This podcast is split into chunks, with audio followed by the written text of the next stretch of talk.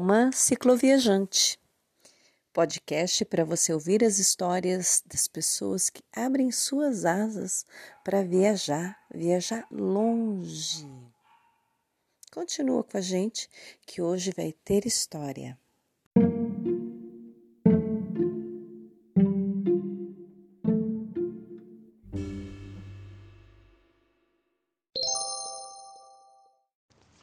Oi, você tá aí? Começa assim a conversa de muita gente com muita gente. Mas e aí, você já parou para fazer essa conversa com você mesmo? Hoje a gente começa aqui uma conversa meio maluca, que parece que é com os outros e parece que é com a gente mesmo. E aí, você está aí? Qual de você está aí agora ouvindo nesse momento? Qual de mim está falando hoje com vocês?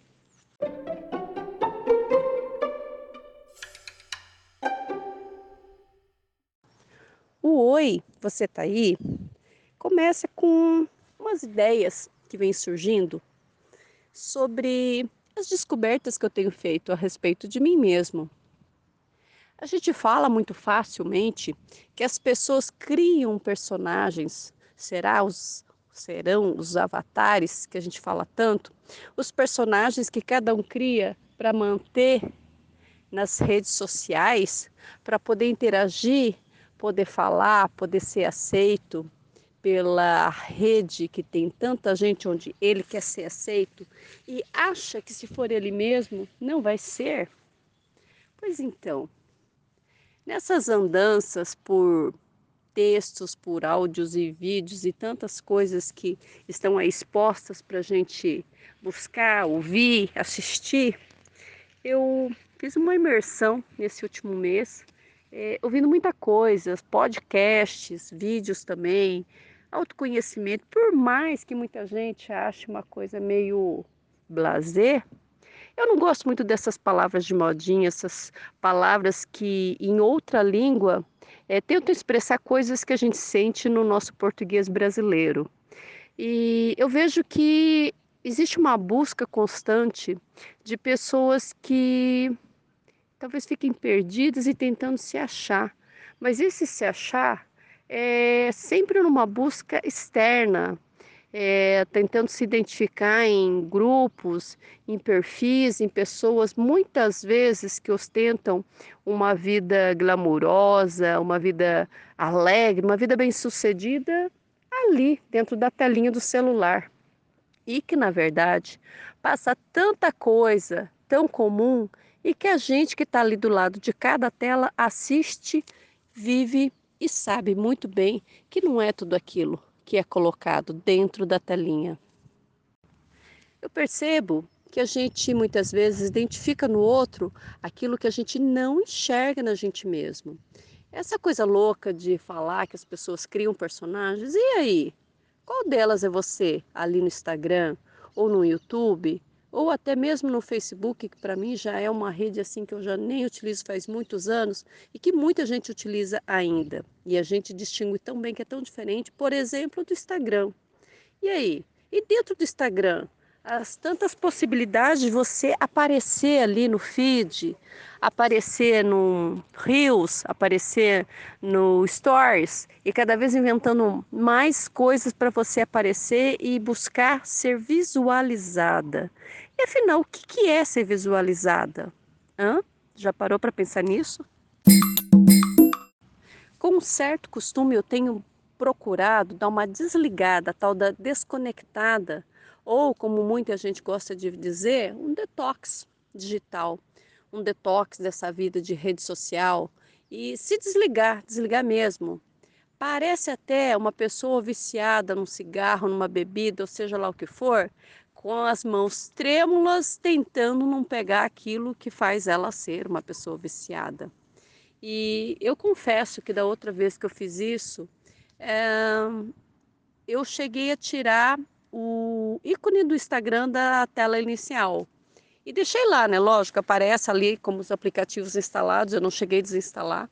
Eu desinstalei o WhatsApp de um dos meus números de celular e mantive um número mais, não digo em secreto, mas um número mais privado, onde eu mantive os contatos do meu trabalho, pois já era um número somente de trabalho, e adicionei ali alguns amigos mais próximos e família, claro. E fiz essa experiência. E olha só, sobrevivi. e mas não é só isso, é uma questão de você tentar sair da cena e se enxergar fora daquele cenário, fora daquele espetáculo que acaba sendo essa representação numa rede social. É, fiquei sem aparecer no Instagram por algum tempo e antes de voltar a instalar o WhatsApp, que eu fiquei mais de um mês é, afastada, mantendo só o WhatsApp Business, eu voltei para o Instagram de pouquinho, de pouquinho, até que voltei no ritmo de sempre.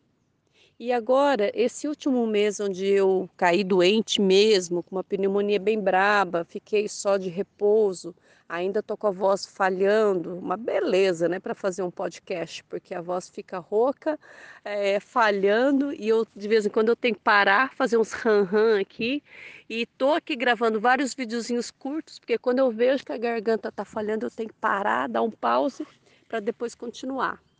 Então, esse último mês eu estou ausente do Instagram e vou confessar uma coisa para vocês: não está fazendo falta. Como eu sei que eu tenho um perfil muito 8 ou 80, sempre pelos extremos, né, do comportamento, ai, não quero mais. Não, agora eu não vivo sem. E isso de uma maneira inconsciente e consciente ao mesmo tempo. É... Essa segunda vez que eu me afastei do Instagram, mantive o WhatsApp dessa vez, porque não está sendo por ali o meu ponto de dependência emocional ou de desassossego ou de invasão da minha privacidade, como aconteceu da outra vez, de acabar sendo meio que depósito de frustração dos outros ou de, de falas assim que não me pertencem, né? São frustrações dos outros que muitas vezes as pessoas jogam, necessitam achar um culpado e muitas vezes jogam a culpa no outro. E a bola da vez simplesmente fui eu. E aí eu precisei me desligar mesmo é, do WhatsApp para poder ficar ali, eu a sós comigo mesma. No, no Instagram, o que me aconteceu dessa vez é querer passar essa experiência de me desligar de algo que eu meu, era meu café da manhã, era meu almoço, minha janta e minha, e minha ceia. O Instagram estava presente em várias horas do dia e não era cinco minutinhos. Quem nunca? Quem de vocês? Confessa aí. Você entra no Instagram uma vez por semana? Hum, uma vez por dia? Ah, sim. Será? Eu sei que tem muita gente que nem entra no Instagram todo dia ou no Facebook, para quem ainda usa, é, mas a grande maioria das pessoas que eu convivo virtualmente são pessoas que entram várias vezes no dia e acaba até causando aquela expectativa no outro que se você mandar um direct ou você fizer uma publicação e alguém não vier falar com você, você acaba criando um sentimento de frustração. E é muito bobo isso, e é real é algo que vem acontecendo muito. Eu não sou uma especialista de rede social, de comportamento é, pessoal, de comportamento humano. Eu estou falando por experiência própria, por conversas que eu venho tendo muito com os amigos mais próximos, com amigas muito próximas, desse comportamento louco que eu e algumas pessoas, talvez muitas, acabam criando dessa dependência emocional de rede social e quando eu saio de cena e eu me proponho a não entrar mais, é uma experiência de ver que eu sobrevivo. Olha só, a gente sobrevive sem rede social. E como eu sou aquela pessoa 880 que vive de mais uma coisa e de repente tira aquilo da vida como se fosse não quero mais, não não quero mais ver sua cara, não quero mais fazer isso, eu tenho que admitir que não é esse o caminho também. Sabe aquela pessoa que precisa fazer um regime, na verdade eu considero uma dieta alimentar, e a pessoa quer fazer um regime de totalmente abstinência daquelas coisas mais gostosas, um brigadeiro, um bolo muito gostoso, um almoço muito bem feito, e simplesmente fala: Não, eu tô gorda, não quero mais comer nada disso, vou tirar tudo. E aí não sobrevive, não dura uma semana, um mês. Por quê? Porque tirar tudo de gostoso não é a solução. E qual que é a solução então? Dosar. Dosar. Eu sempre tive acompanhamento de médicos por causa por conta das minhas lesões, do meu estado de saúde, de fazer recuperação a um longo prazo de um acidente. Então, sempre tive médicos ortopedistas e fisioterapeutas me acompanhando. Também teve a época de ter psicóloga me acompanhando, os meus altos e baixos, e principalmente os baixos. E nesse acompanhamento, uma das frases que eu mais ouvi era: Suzy, você é muito 880.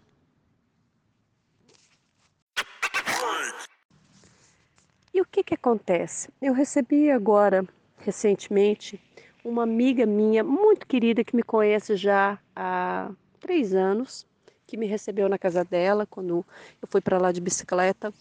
E recebi ela e o marido agora é, numa viagem deles de bicicleta. Ela é de uma sabedoria, de uma calma para falar.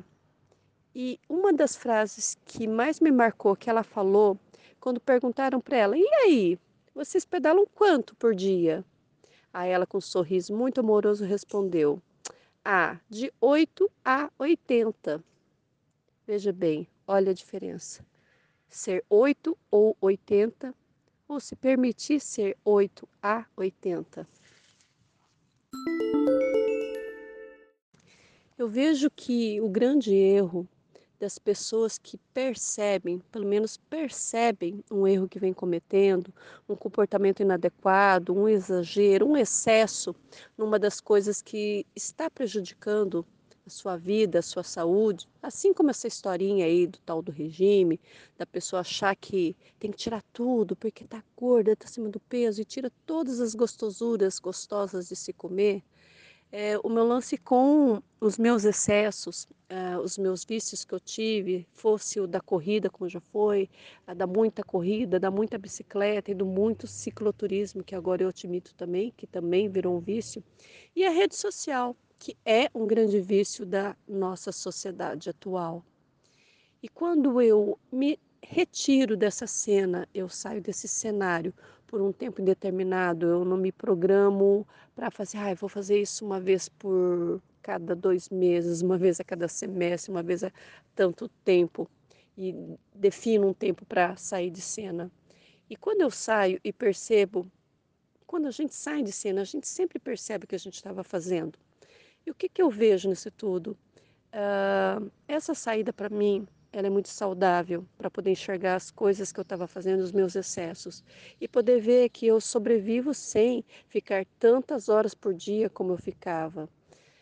Eu acredito que de manhã eu ficava umas três horas por dia, já que eu já não estou mais trabalhando de manhã, estou trabalhando apenas à tarde.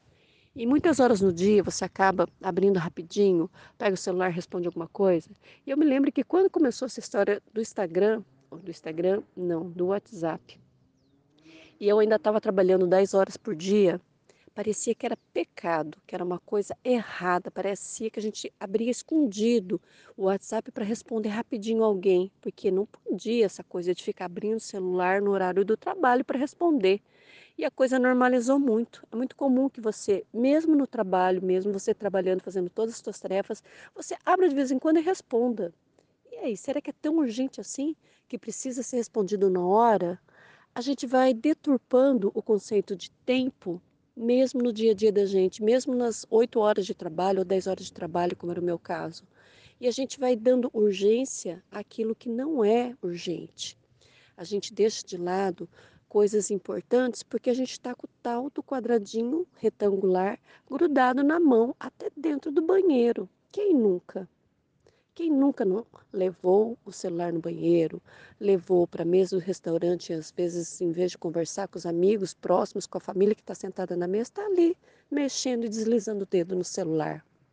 Então, o que eu vejo que a gente dá urgência para coisas tão, tão adiáveis e deixa para lá aquilo que é mais importante. Quando a gente passa muitas horas do dia com esse aparelhinho na mão, a gente deixa de fazer, por exemplo, uma atividade física que você sabe que você precisa, seja para perder os quilinhos ou seja para criar músculo, para quem, por exemplo, passou por uma pneumonia braba, como eu passei, e perdeu muito da massa muscular.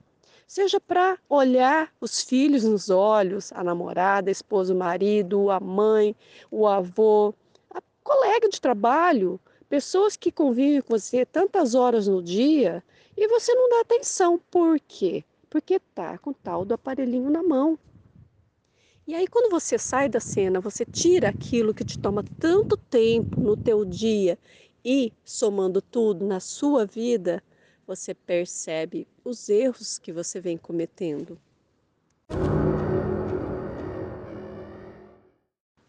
Eu ouvi de uma amiga e logo em seguida de outra amiga sobre essa questão de você criar personagens e por que será que a gente cria esses personagens e a gente não admite?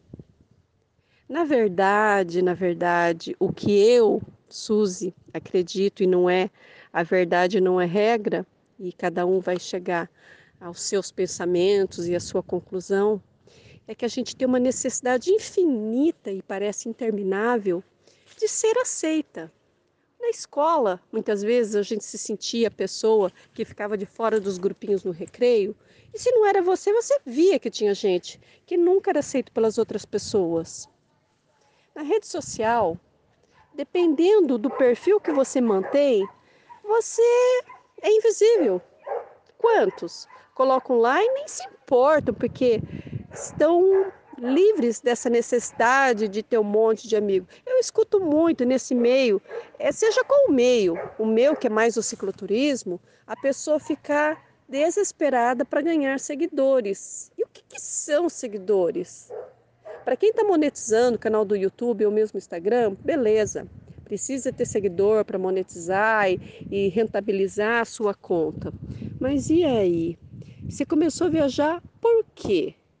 Por causa desse sentimento necessário de satisfazer da liberdade, você caiu na estrada para poder sentir o vento no rosto, pedalar livre, se desvincular das quatro paredes de concreto na sua volta e poder seguir horários e regras de trabalho que te escravizavam. E aí você dá um grito de independência e vai para a estrada. E aí? Quando você se vê submetido a ter que postar coisa todo dia, toda semana no seu canal de YouTube, ou ter tantas publicações de hora em hora, ou seja lá quantas vezes por dia, e ficar ali controlando se aumentou seguidor, se tem curtido, se tem comentário, se tem visualização no Story, no Reels.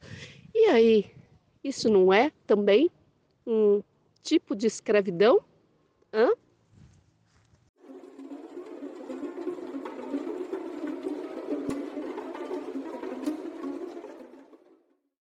E aí eu pergunto: será que está valendo a pena esse grito de liberdade, onde logo em seguida você arruma mais uma forma de se escravizar?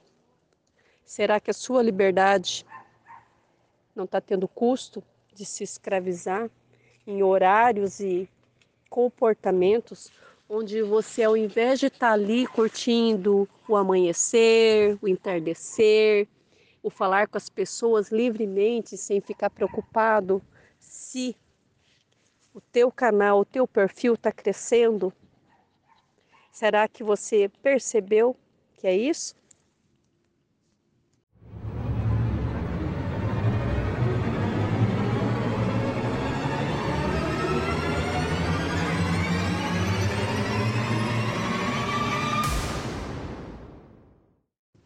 E agora, olha só, eu vou mudar o pronome. E tudo isso que eu falo, você não percebeu? Eu fiz essas perguntas para mim mesma. E aí, Suzy? Será que está valendo a pena? E aí? Qual é a sua vida real? Essa aí que você fica deslizando o dedinho numa tela e cabe num retângulo na sua mão? Ou essa imensidão à sua volta, a praça perto da sua casa, o lago, as estradas por onde você pode passar, os lugares onde você viaja. Será que não vale muito mais a pena se desligar um pouco, pelo menos, desse mundo virtual e viver o mundo real? Quantas vezes você tem olhado nos olhos as pessoas mais próximas da sua vida Sejam família, sejam os amigos, sejam pessoas que você convive todo dia e nem são tão teus amigos, sejam pessoas que você convive no trabalho e que, mesmo sem tanta afinidade assim, você trabalha e convive todo dia. Você tem estabelecido conversas reais de pessoa para pessoa com essas pessoas que você passa tantas horas no dia? E a família, como vai?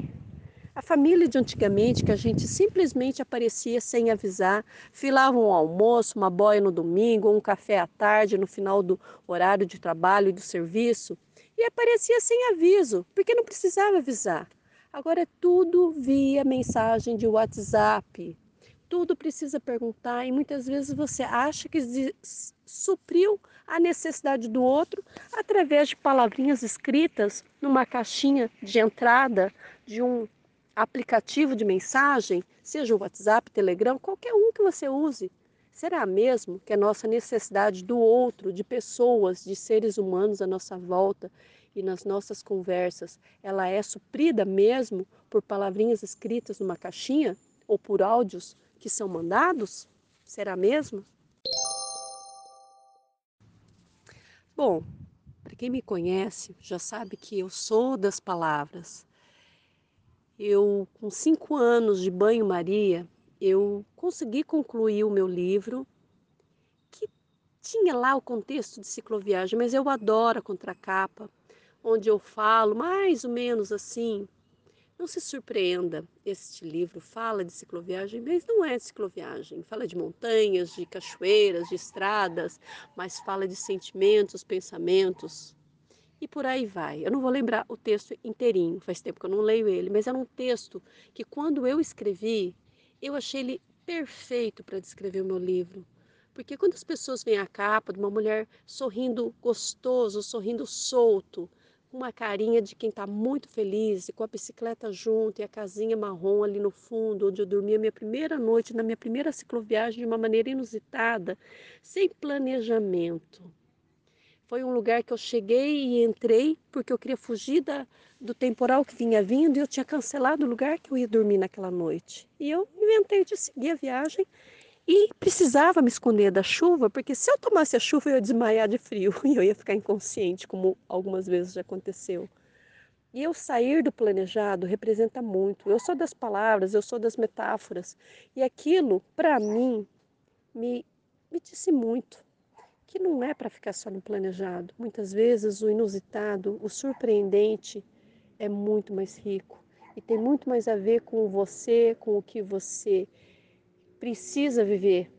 Muitas vezes o planejado não contém tudo aquilo que aquilo que você não imagina pode te trazer. E aquele primeiro dia de dormir num lugar onde eu cabia perfeitamente num sofazinho de dois lugares, com as pernas esticadas, numa cadeira de plástico branca. Aquilo foi do tamanho que eu precisava para dormir. E o amanhecer foi ainda mais surpreendente, porque eu tive de me cobrir toda com todas as roupas que eu tinha. Eu tinha uma capa de chuva, que tinha uma touca, e eu cobria, eu cobria minha cabeça, cobri uh, o meu rosto com aquelas toquinhas que tem um elástico em cima e você pode usar de gorrinho ou de pescoceira e só tinha os olhos para fora. E quando eu abri os olhos, quando eu ouvi os passarinhos cantando ali logo de manhã, quando estava começando a amanhecer, eu abri os olhos a imagem que eu tive, quadro nenhum poderia representar, nenhuma janela de hotel. Aliás, quando a gente acorda no hotel, a gente enxerga o teto e as paredes. E como dormi numa varanda aberta, que era apenas coberta e não tinha parede nenhuma, quando eu abri os olhos, eu tive diante de mim uma paisagem de um céu todo rosado em degradê, de rosa, amarelo e lilás. E as nuvens por dentro, por entre as árvores, pareciam um mar de nuvens com alguns pontinhos verdes pontiagudos ali no meio. E aquela sensação de paz me inundou de um jeito que eu senti. Eu estava no lugar certo, na hora certa, vivendo aquilo que eu queria viver por toda a minha vida.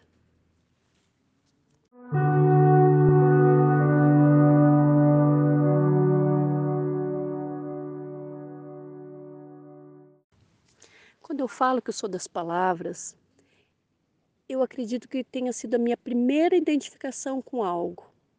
Eu fui aquela menina que escrevia diários, fazia poemas, escrevia frases e poeminhas ou copiava poemas que gostava, escrevia nas beiradas dos livros de escola, enquanto o professor falava eu me distraía, escrevia, desenhava e fui criando meus diários na minha adolescência. Tive muitos cadernos universitários, não era aqueles caderninhos feitos para diário, não, que hoje tem tanto. Antigamente, e antigamente é uma palavra muito peculiar que denuncia muito essa nostalgia da gente de lembranças e coisas que nós fazíamos e talvez hoje elas tenham sido tão facilitadas que perdem muito da autenticidade da gente.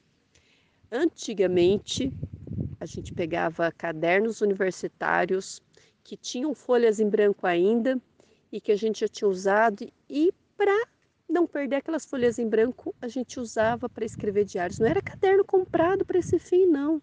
Sempre eram cadernos que a gente tinha começado para usar na escola e tinham sobrado muitas folhas em branco e a gente usava para fazer isso. E eu tive muitos diários nesse formato, muitos.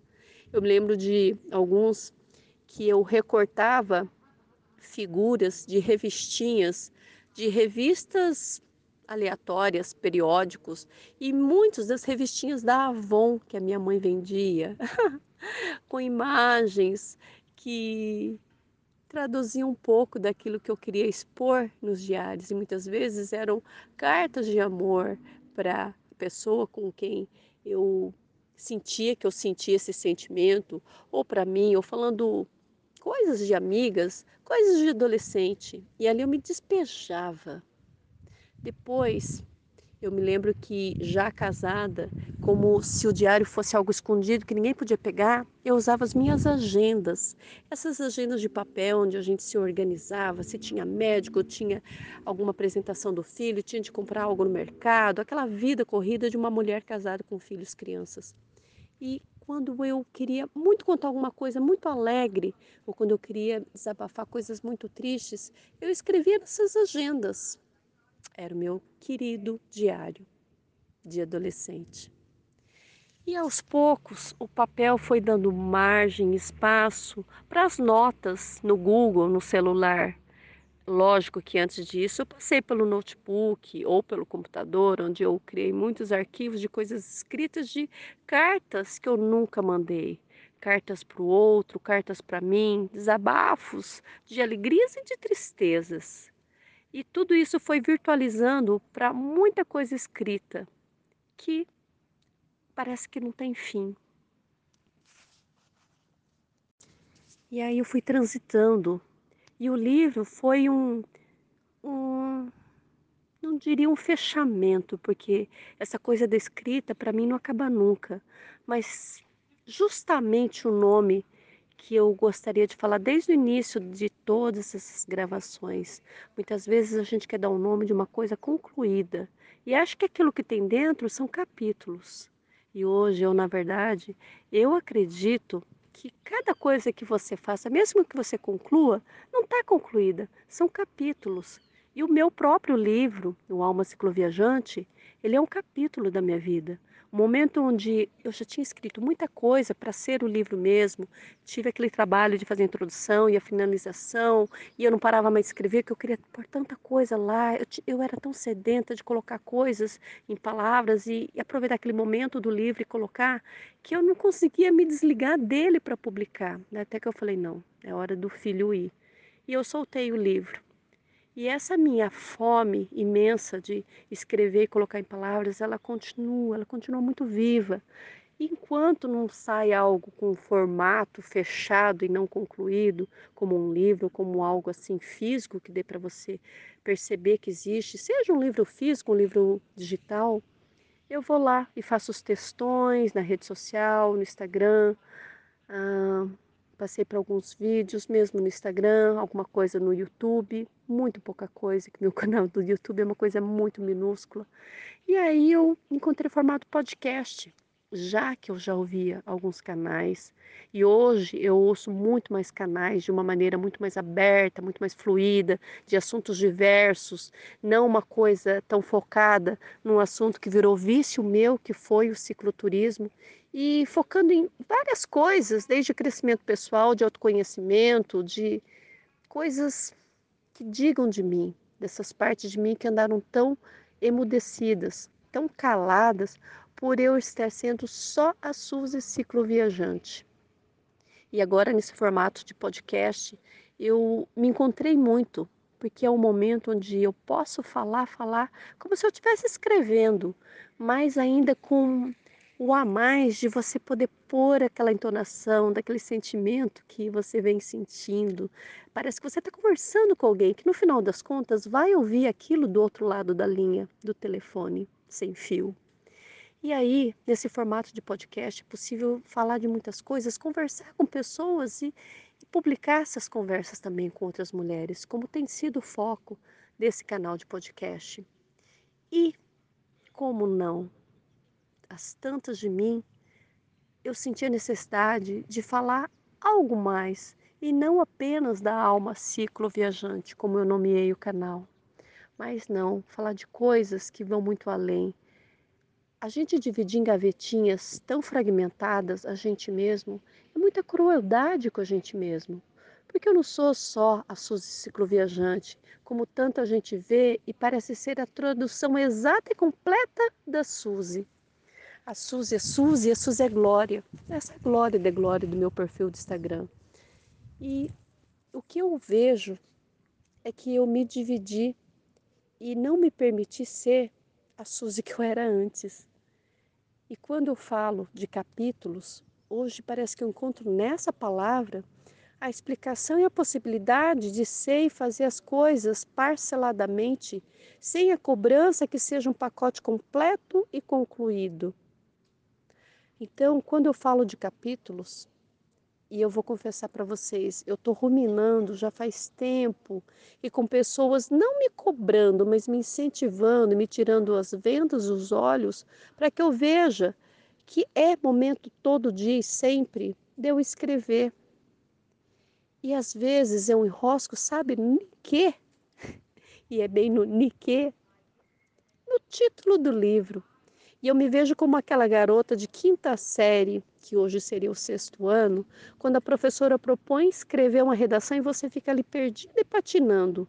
Você não sabe se você tem mais facilidade de escrever quando ela dá o título da redação ou quando ela dá o tema, ou quando ela deixa tema livre, que é uma delícia de fazer.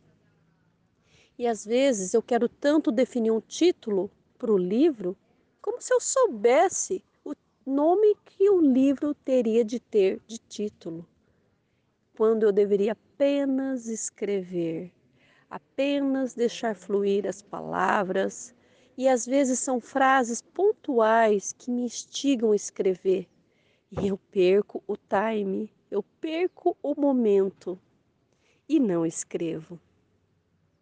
E hoje o que eu estou sentindo é que, independente do nome que o livro vai ter, eu tenho frases muito pontuais que me instigam e traduzem muito do meu sentimento de hoje.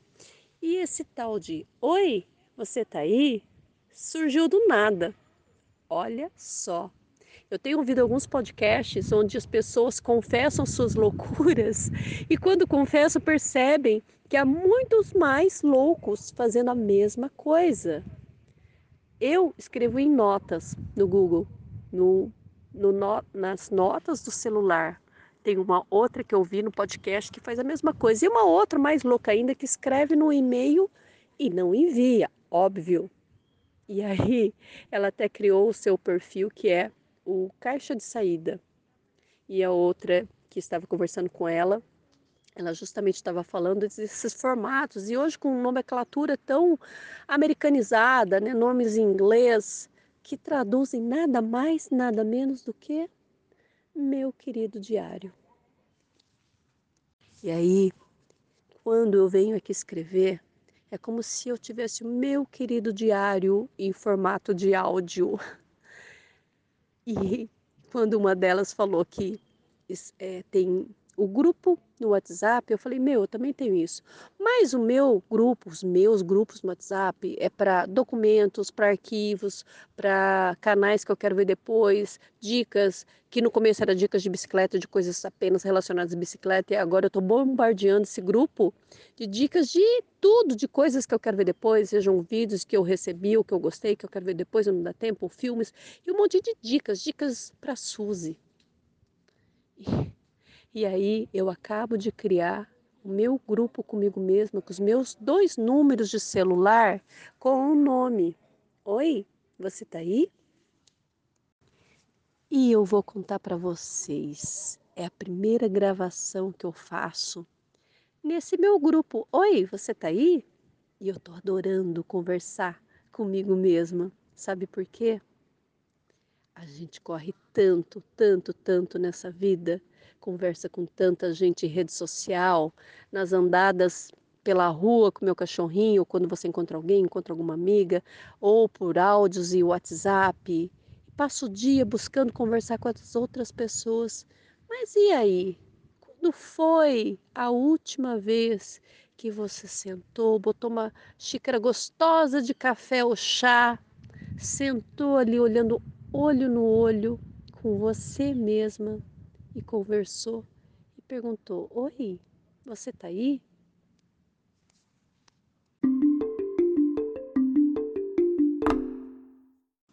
E agora que eu já contei toda essa história de por que esse nome, eu te convido a fazer o mesmo.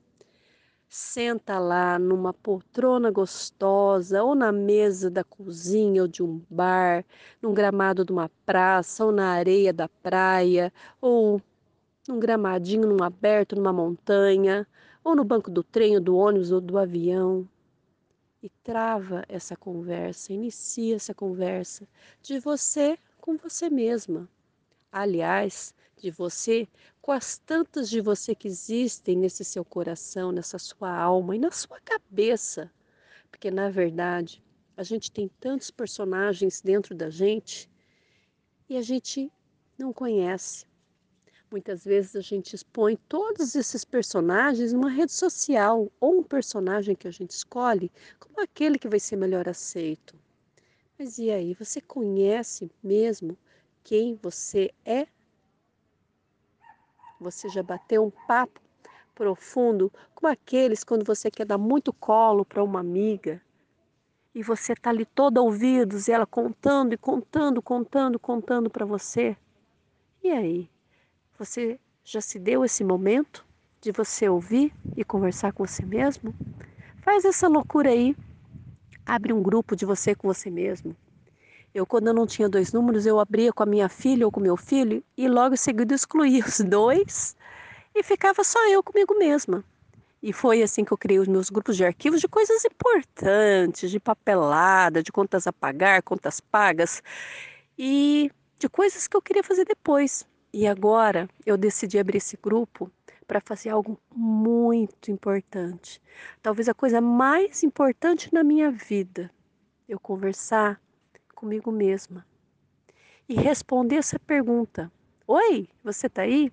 Tô sim, vamos bater um lero? Vamos bater um papo? E aí, o que, que você tem feito?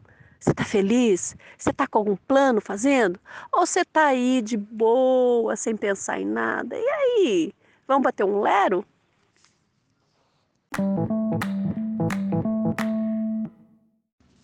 E aí, gostou? Eu adorei. Eu acho que fazia tanto tempo que eu não fazia isso. Eu acho que eu fui tão escrava do meu tempo por tanto tempo daquelas que só quando eu sentava naquele meu lugar sagrado, na minha trilha sagrada, no meu lugar preferido no planeta, e sentava ali só sentindo o vento do rosto, me permitia não pensar em nada e conversar. Fosse conversar com Deus, com pessoas que já se foram, pessoas que eu não estou podendo conversar de verdade ali ao vivo, e fazia essas conversas. Mas eu não conversava comigo mesma. E agora eu descobri que isso é algo que eu precisava e é muito gostoso de fazer. Pois então, o oi, você tá aí, tá surgindo e nascendo nesse momento como se fosse uma série dentro do meu próprio canal de podcast, uma cicloviajante. E vou dizer mais, eu não sei não se não vira um novo canal ou se não mudo o nome do meu canal para esse. Porque ele é muito mais amplo e por ser amplo, ele respeita muito mais todas as partes de mim além da alma cicloviajante, que aliás quase teve o nome de alma viajeira. Hum. Talvez eu tenha errado no nome, mas esse nome representava aquele meu momento. E talvez hoje eu tenha que permitir, reconhecer e me dar essa possibilidade de ser todas de mim. Bom dia, boa vida, boa estrada para todos nós.